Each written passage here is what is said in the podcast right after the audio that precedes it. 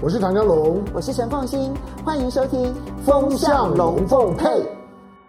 好，幺五 TV 的观众大家好，我是唐家龙。今天星期天，大家来聊天。我是职业聊天家。哎，今天我们因为节目播出的时候，大家正在正在清明节的长假嘛，春假啊。那同时，我们的双英啊啊，蔡英文总统以及马英九前总统正在出访。蔡英文到美国啊，不，不能说到美国，过境美国，transit transit。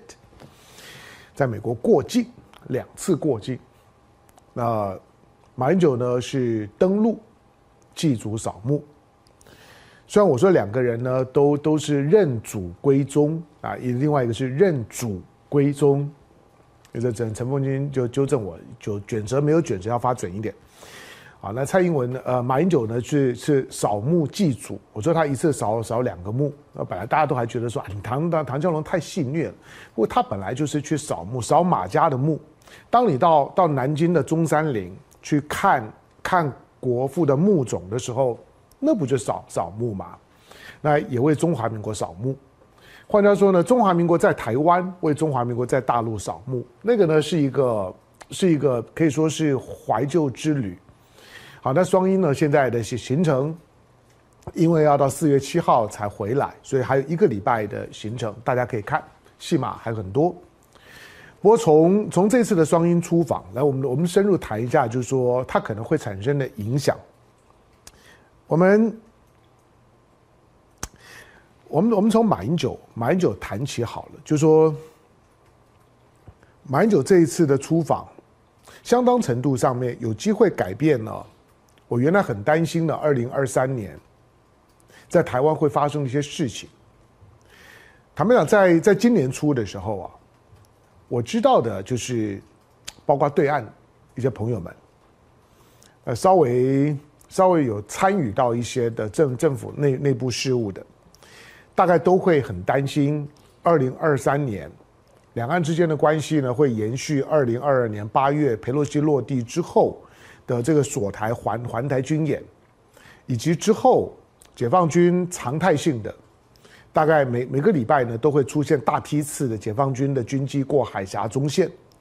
同时这些快速机呢离台湾越来越越近，批次越来越多，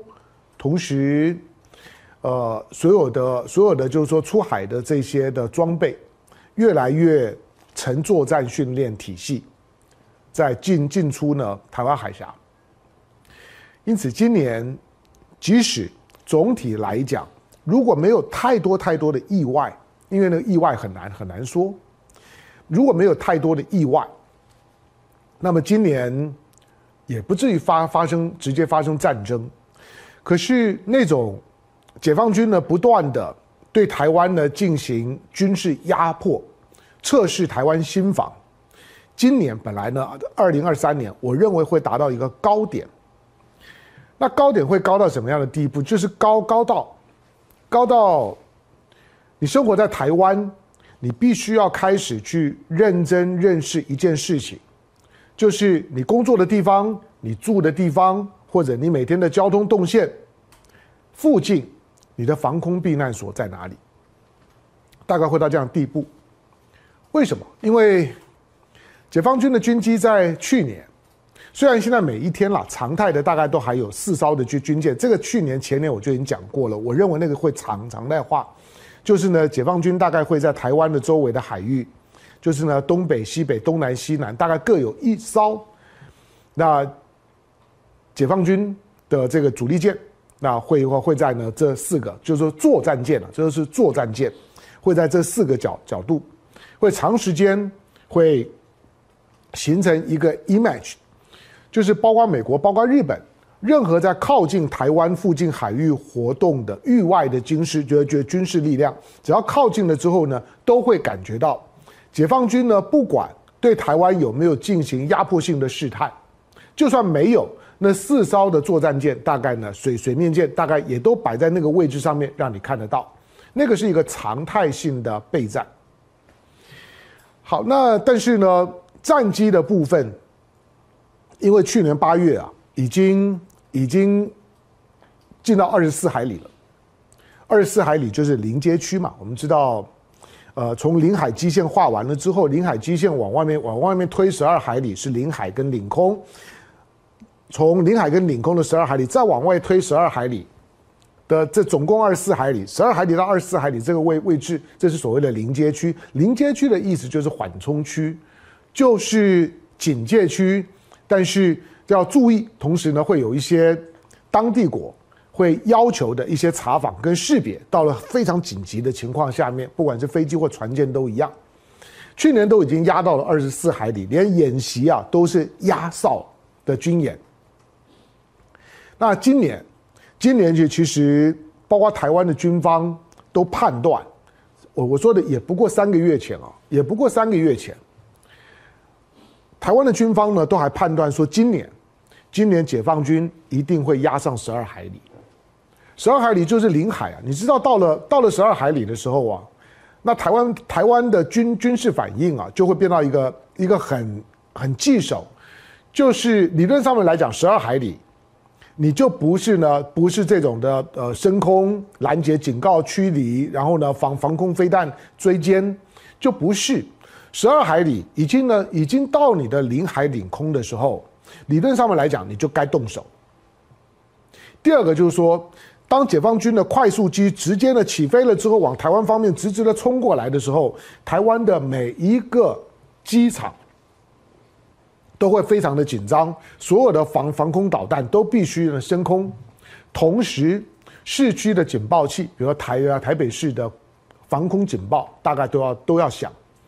你你在过去你的成长经验，当然我也是了哦。我们的成长经验里面会听到防空警报呢，那那就是演习的时候啊，万安演习演习的时候。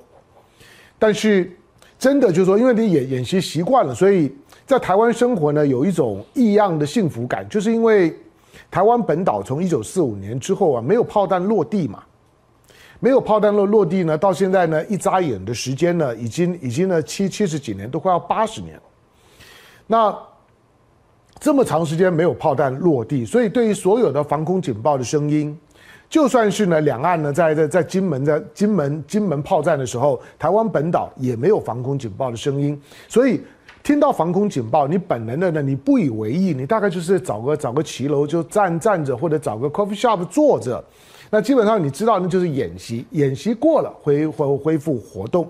可是你很难想象有一天你生活在台湾，你真的要躲防空警报。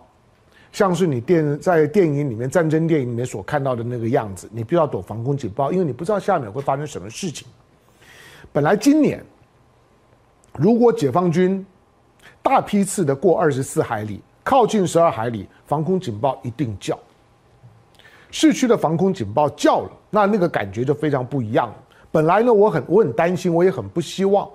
防空警报呢会会是呢。二零二四年台湾呢总统大选的衬乐配乐，我不希望，因为那种的这些气氛太难过了，太肃杀了。可是，在年初的时候呢，我又想不出来说说会有会有什么什么事件，会有什么因素啊，会挡住这个趋势。好，不过呢，有有两个趋势发生了。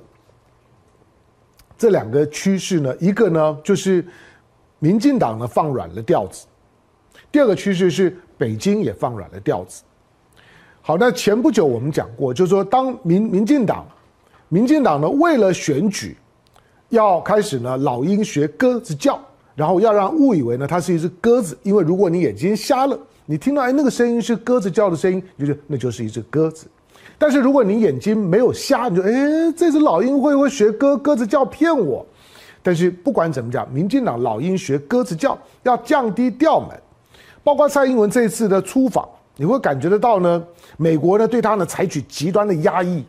让蔡英文呢在过境的时候，只要是跟了民主党、跟了美国政府有关的事情，他几乎都没有得到任何的正面对待，除了让你在纽约呢跟 LA 过境，最后就是看呢蔡英文回来的时候呢，过境 LA 的时候，我估计啊。蔡英文就算是在过境 LA 的时候呢，跟了麦卡锡见面的时候，大概也都会，也都会很低调。所以蔡英文在中美洲呢，尤其在失掉了洪都拉斯之后，蔡英文竟然还不能够发作，然后呢，在过境的时候还要被压抑，还不能够发作。老实说，光是这件事情啊，萧美琴就失职。这个对萧美琴呢，要如果真的传闻当中，萧美琴要跟赖清德要搭档选选选正正副总统，对萧美琴来来讲是很很扣分的，就是让你的姐妹涛蔡英文不只是她的总统，不只是她的任命者，蔡英文呢是她的姐妹涛，是她的闺蜜，让你的闺蜜呢在二零二三年的这次的过境，尤其她有一个对照组马英九。这种的对照组的情况，蔡英文的过境呢会这么的憋屈，对于萧美琴来讲大大的扣分。好，那蔡英文，蔡英文这一次的压抑，基本上面呢最少也符合呢符合什么？符合民进党为了为了收敛起呢过去不惜像去年呢不惜邀裴洛西来，然后把两岸搞得剑拔弩张，以至于呢。蔡英文即使挥舞的抗中保台的大旗，以为呢会一呼百诺，会让呢台湾的民民众呢跟着他呢抛头颅洒洒热血，跟解放军拼了的那种的高昂的那种的斗志，结果没想到九合一选举大败，大败了之后呢，民进党知道哎那个风向不对，势头不不对，尤其美国反对，风向不对，势头不对，美国反反对，对蔡英文来来讲，那个呢非调整不不可，蔡英文已经辞掉了党主席。他现在呢，已经是，已经是在一个半跛脚的状状态。这次过境的时候呢，又又这么的憋屈，基本上是跛跛脚中的跛脚，连连连拐杖呢都不用撑了，大概可以直接坐轮椅了。好，但是最少从民进党二零二四年总统大选的角度来讲，那继续呢装鸽子叫，释放出呢相对比较低调的，符合美国那个避战要求的讯号，是有必要的。那第二个趋势呢，就是大陆的方面呢，不断的释放出和平讯息，包括呢最最近的博鳌论坛的那种的和平讯息，非常的明很明确。大陆今年没有疑问了，就是拼经济的一年。李强担任总理，李强本身呢从上海出生，你可以你可以想见经经济拼经济如何呢招商引资，让中国呢做总体的产业的升级。从质到量的那个变化，是李强的这个这个总理任期当中至关重要的事情。中国今年呢拼拼经济，所以呢不只是在外部营造和平的气氛，包括呢最近大家热议的沙特呢跟伊朗的和解，而那个进程非常快，那可不不不是早来呢三三方发表一个呢北京声明就没事，回去之后呢你看到中东的那种的那种的乒乓外外交呢就开始了。就是本来呢冰封的中东的政治气氛，突然间在沙特跟伊朗和解了之后就解冻了，大家呢你来我往的好不热络，千年世仇啊！用佛佛家的寄语讲，千年暗室一灯即明啊！本来呢一个黑黑房间，千年呢都没有光线进来，一盏灯啪打开了之后，房间就倍儿亮倍儿亮的。好，那因此呢，中国所释放出来的和平讯息。台湾方面，蔡英文基于选举也需要的和平讯讯息，在两岸之间的气氛上面呢，就产生了很明显的催化效果。从今年初以来，过完年之后，台湾海峡基本上面没啥事儿，偶尔一两架的军军机越过海峡中线，没有太深入就回去了，没有压迫感。偶尔会有几架的军军机会呢会碰到了西南防空识别区，是天气不好吗？不是啊。我说那个是一个刻意的动作，甚至于蔡英文三月二十九号出访的那一天，没有一架解放军出出海，我认为那都是默契。好，当然除了除了这种双双方呢，都希望能够都各自有有和缓的需求，大家呢都开始互递橄榄枝。虽然呢互递橄榄枝的过过程的当中啊，你知道知道这种要转身的时候呢，那个背影要漂亮。所以也不可能转得太硬啊，转得太硬的时候就容易翻翻车、翻翻船。可是我们永远要记得，战争是由政治来决定的，政治是由人民来决定的。所以人民在二零二四年选举的时候，不要因为你因为中间还隔了政治，可是人民要要知道，你二零二四年选举投票的政治选择，是一张对政治人物呢有关于战争与否的授权。所以不要因为呢政治人物呢在选举的时候呢所表现出来的那种跟他本性呢明显背道而驰的诉求，承诺表达，而误判了政治。你授权了之后，他会把你带向战争这件事情。人民的选票是阻挡战争的唯一的机会。记得我刚刚讲，战争呢是政治决决定的，每一场战争都是政治决定的，是政客决定的。而能够决定政治是什么，哪一个政客呢可以去主导政治的，是人民的选票。在台湾的这种的自由民主体制里面就是这样。好，那马英九马英九这次的这次的出访，三月以后呢，所呈现出来的那种的，那种的和平的氛围。马英九最少他会达到一个印象，就是在九二共识的运作之下，其实两岸 OK 的。就算是经过了蔡英文这样子恶搞了七年以后，只要回到了九二共识，也没有太难过嘛。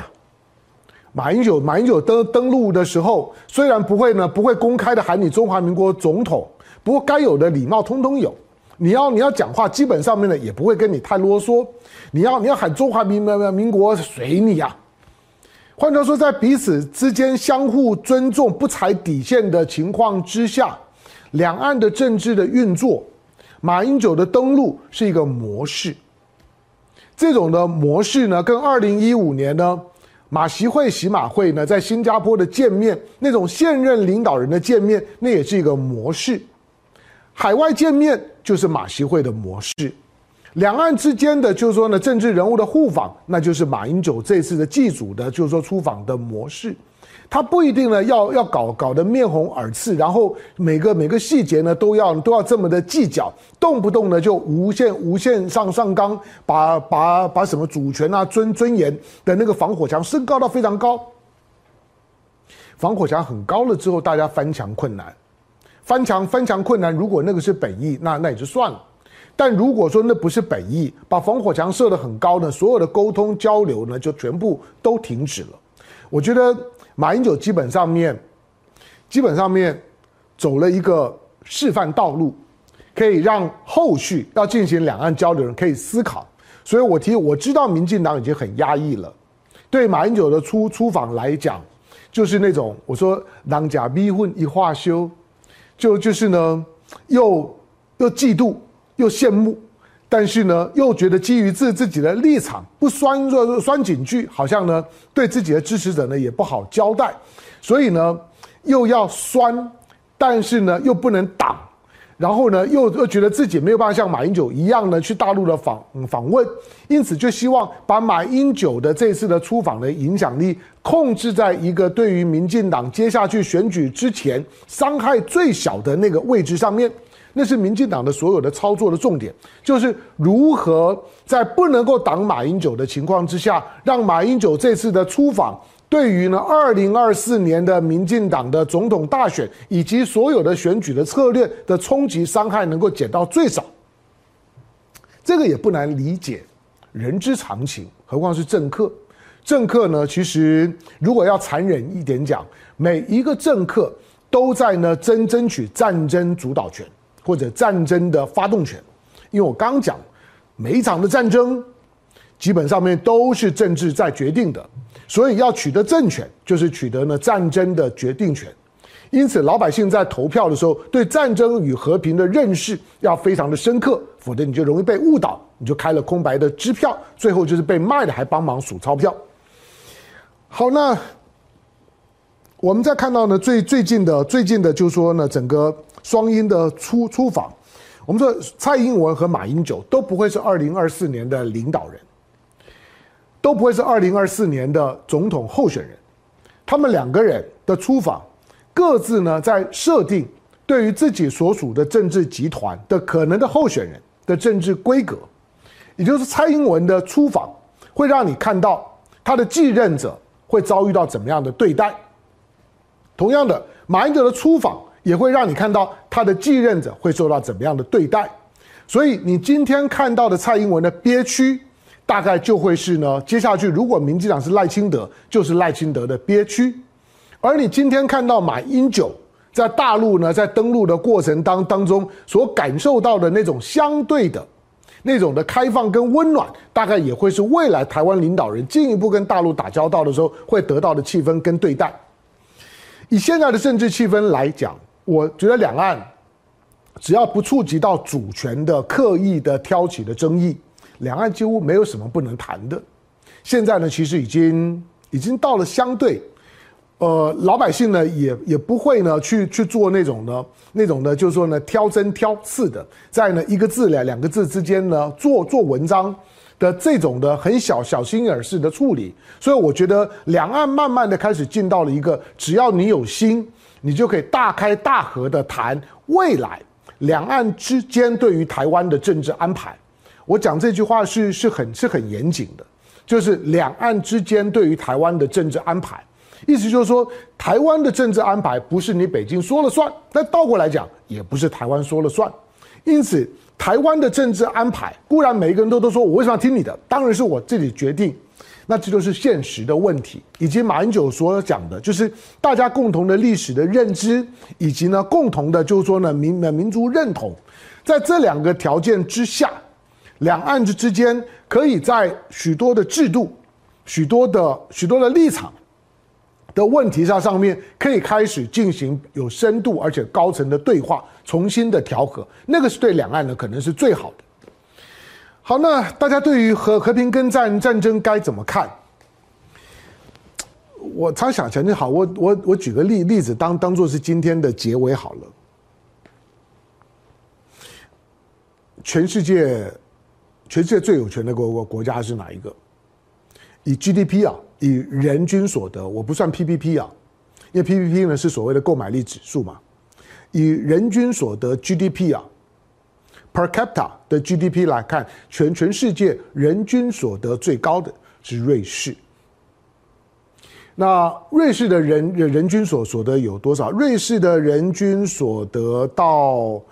到五，就是每个月啊，每每个月瑞士人的人均收入大概。大概大概是大概是五千多多美金吧，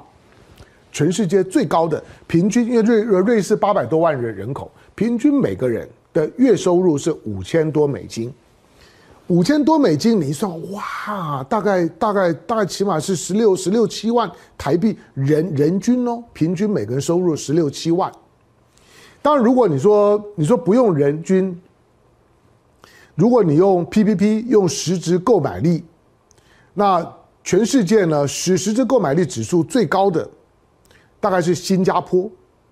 好，那我们就就不考虑 PPP，我们就用就用呢就用呢这个就是 G GDP 来来看，瑞士是第一高。当然，大部分的国国家，大部分前面几名大概都都是欧呃欧洲国家，第二名好像是卢森堡吧。但是美美国呢，美美国也不低，美国呢排第五。就是呢，以平均的平均个人所得来讲，美国呢排排第五。美国呢仍然是一个非常富有的国家，但是呢平平均来讲，每个人的每个人的平均收入最高的是瑞士。那这个大家说我知道啊，可是那你有没有想过，瑞士凭什么最高呢？你把你把欧洲的地图打打开来看，你看也知道，欧洲欧洲的地图打开来看，瑞士的那个位置超烂的。瑞士呢，又不靠海，又没有平平原，又没有太丰富的物产。请问你有你有你有听过呢？瑞士出产什么金银铜铁锡，然后呢，或者石石油，在世界的占比当中呢，非常非常高。所以呢，老老百姓呢，躺躺躺着呢，都有都有钱进来，没有啊？那瑞士以一个国家来讲，所处的位置在欧洲。在欧洲的大家庭呢，大概大概的将将近呢，将近二二十七八个国国家里面，瑞士的那个位置超烂，都是山，阿尔卑斯山的阻断。当然，今天呢，大家觉得哇，那去看风景很棒啊，那个是观光的角度啦。我说，纯粹从一个国家发展的角度来讲，瑞士的条件是很烂的。那这么烂的一个地理的条件，又是一个内陆国，那瑞士凭什么是全世界最有钱？它的人人口不小，并不像卢卢森堡，卢森堡就就一点大而已啊。卢森堡基本上，对了，算个国家了，和和比卢和比卢，可它它的它很小。瑞士好歹八八百多万的人口，这种级数的国家，它竟然会成为全世界最富有的国家，而且遥遥领先第二名、第三名、第四名。我如果没有记错的话，第二名的就是说呢，人人均 GDP 大概只剩下瑞瑞士的瑞士的百分之六十。换句话说，瑞士不只是人均所得最高，而且遥遥领先，后面的国国家连车尾灯都看不到它。瑞士凭什么这么富裕？可能解释了很多啊，因为它的它的它的风风景很好，因为它的政政治治理呢非常的成功。虽然呢它的语言呢很复杂，它有它有德语系的瑞士，有荷语系的瑞士，有法语系的瑞士，还有呢意大利语系的瑞士。它的语言呢族群呢就非常的复杂。如果呢，在台湾，那早就战战翻天了。那瑞瑞士不会呀、啊，所以他的政治治理、政治安排很成功。他的那个决决策模式，我告诉你，超没有效率，可对瑞士是有效的。我说了，所有的政治的模式跟他的决策，重点呢就不在于看，看。光是呢做做所谓的理论，我文章说呢，这样子一个政治制度好或者不，没有百分之百完美的政治制制度。这句话记得，不管是讲讲台湾、讲美国、讲英国或者讲中国都一样。能够抓老鼠的才是好猫。那瑞士的那个制度放在任何一个一个国家，那铁定出问题啊，超没有效率，因为大家的意见奇多，动不动呢就办公投。可是对瑞士极有效，他就一直这样子运作。那你说，那瑞士凭什么最后？你还是没告诉我，瑞士凭什么最有钱呢、啊？光靠光靠观光吗？比瑞士更漂亮的地方多多的是啊。那靠什么呢？靠它的弱农业吗？看它的雀巢吗？靠靠它的奶粉吗？当然不是啊。那个当然也也是它的它的物产当中来讲有指标性的，还是靠它的钟表，靠它的钢笔。固然那也是呢它的亮点。可是让瑞士呢富有的。重要的原则一个，就是和平。瑞士大家大家都知道，瑞士是中立国，大家都会讲瑞士是个中立国。可是你有没有意识到，为什么今天最富有的国家是中立国？那你说，那美美国不不是中立国，可是美国也也很富啊。美国是因为长时间在别人家里面打打仗，不在他家里面打仗。只要在家里面打仗的。家里面容许战战争的，你不要想要富。道理就这么的简单。中国人讲说，想要富先修路，其实还有一个前前提啊，想要想要富先和平。瑞士的中中立国从什么时候开始？瑞士的中立，瑞士不只是中立国，而且是。而且是现代政政治、现代国国际政治里面第一个由国际条约确保的中立国，那是一八一五年的巴黎和的合约啊。巴黎合约当中，瑞士周围的国家共同认可了瑞士的中立，瑞士也很清楚的宣示了它的中立的原则，严守它的中立。一八一五年到现在就已经两百多年了。换句话说呢，美国立国了之后，一路上面呢在别人家打仗，瑞士呢一八一五年之后呢就跟战争呢都都无关。一个与战争无关的，一个非常的穷困的山山区的，冬天很冷，没有物产，交通也很不方便的国家，成为今天世界上面最富有的国家，遥遥领先后面的国国家。我说它真正原因就是和平。相反的，如果比物产，那乌克兰强多了。乌克兰的物产，乌克兰的农农农产比瑞士强太多了。可是乌克兰完了，为什么？战争。所以今天，在台湾面对到自己未来的选择的时候，瑞士为什么富？乌克兰呢？为什么呢会变成今天这个模样？那是战争跟和平的选择。记得，选择战争或者选择和平的是政治，是政客；而选择政治、选择政客的是你，是你手上的选票。你这样听我讲了，我估计呢会觉得啊，你唐湘龙呢就就就就就是呢，就是一个一个投投降主义，就是个绥靖主义。你要你你要这样讲，我也没有办法了。就如果如果你真的这样想，我说了，我是军人子弟啊，我我到我我到我念小学的时候，我隔我隔壁的邻居都还有都还有在战死而发丧的邻居，那个那个场面那个画面。是你没有经历过的，无法想象的。接下去就是孤儿寡寡寡母，不可思议啊！那个对我来讲印象深刻。战争没有赢家，和平没有输家。我只是再提醒，因为为了要赢得政权，为了要赢得核战的发动权，每个政治人物、每个政党都会浑身解数的去骗你，把你的手上的选票骗到。但是记得我刚刚讲的，看看瑞士，瑞士是没有条件强、没有条件富的，但是它会成为欧洲最最富，那是因为和平，和平保障了瑞士。今天能够遥遥领先了所有的国家，即使在国际社会当中，你可以看到瑞士平常也不会邀请哪一些的大员去瑞士去参访，然后呢共同签署联合联合声声明，然后呢强调呢我们要共同的要共共共共同的呢应对呢外外来的什么敌的敌人，没有，在瑞士呢从来不会发出呢这种的紧张的讯号，顶顶多呢你听到达沃斯论坛。日内瓦公公约基本上面的瑞士的中立国确保了所有的和平讯息可以从他身上发出的时候不受质疑，因此呢，能够呢带给他的想到瑞士的时候呢，你想到呢都是正面的影像、正面的价值。台湾如果能够做到亚洲的这一点，曾经有人提过，台湾应该成为东方的瑞士，最好办办得到。但是能不能够成为东方的瑞士，想到台湾都是美好、和平、富裕、繁繁荣的想象。二零二四年的选举至关重要。你看到马英九了，你看到蔡英文了，